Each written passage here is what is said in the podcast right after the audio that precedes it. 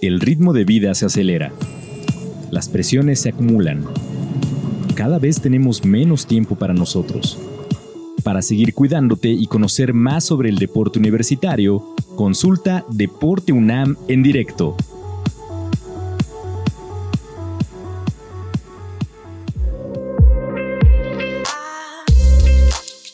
Nombre es René Vargas, soy académico del Centro de Estudios del Deporte de la Universidad Nacional Autónoma de México y este es el segundo programa o la segunda sesión eh, de la serie Dopaje Tecnológico.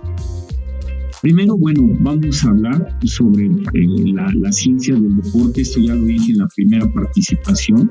Sin duda, y esto debe de quedar muy claro, tanto la ciencia como la tecnología han sido un elemento fundamental desarrollo del deporte.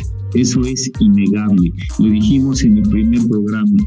Por ejemplo, el atletismo, que es el deporte más antiguo y más natural, pues no se da hasta que el humano no genera tecnología y por supuesto ciencia para medir con precisión, con exactitud, con rigor las distancias y los tiempos en que se cubren estas distancias. Es decir, no estamos negando eh, bajo ninguna eh, circunstancia el fundamental papel que han tenido la ciencia y la tecnología.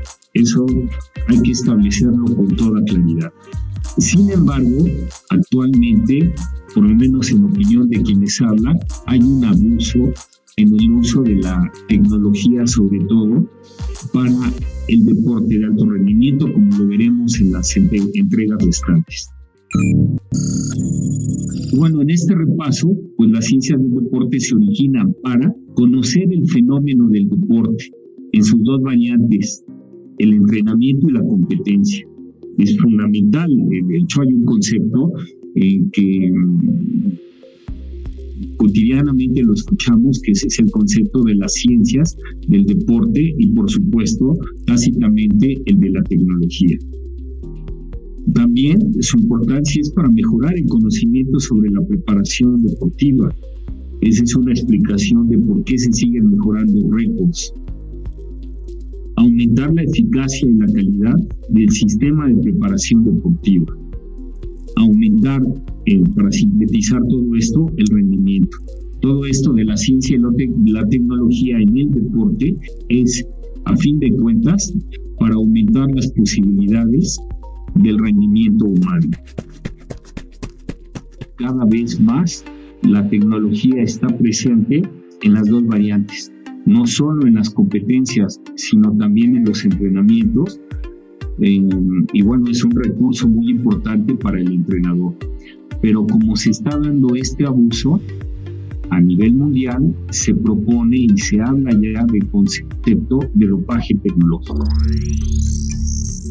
Lo que voy a decir a continuación, pues ahí tienen ustedes la fuente, eh, Marta y González, de un artículo alimentando el rendimiento trabajo fronterizo y estabilización de prácticas en nutrición deportiva. Entiendo que ella es eh, una persona que se especializa en la nutrición, pero dice algunas cosas generales que son pertinentes en, en el tema del dopaje tecnológico.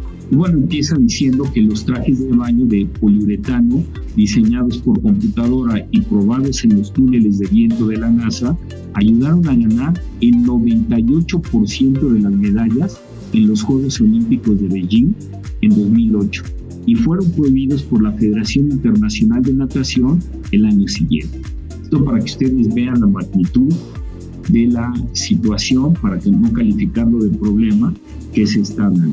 Los límites, y esto aquí lo subrayo, esto es precisamente la esencia y la dificultad para definir dopaje tecnológico, los límites entre lo genuino y lo tramposo entre aquello de lo que es capaz el ser humano por sus propios medios, signifique esto lo que signifique y lo que no podría llegar a realizar sin la mediación tecnológica, se negocian y reconstruyen a cada paso de la tecnociencia y, de, y la ambición humana.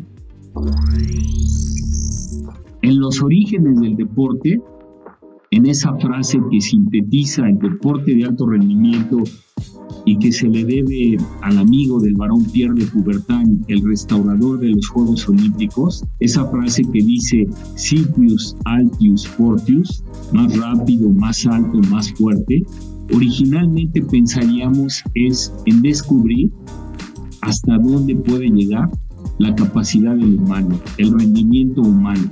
Y la tecnología empezó a tener un papel importante y necesario, sin duda. El problema está en que se están eh, superando estos límites, eso que con lo que inicia el párrafo de Marta, de, de esta investigadora que estoy citando, los límites entre lo genuino y lo que ya es tramposo.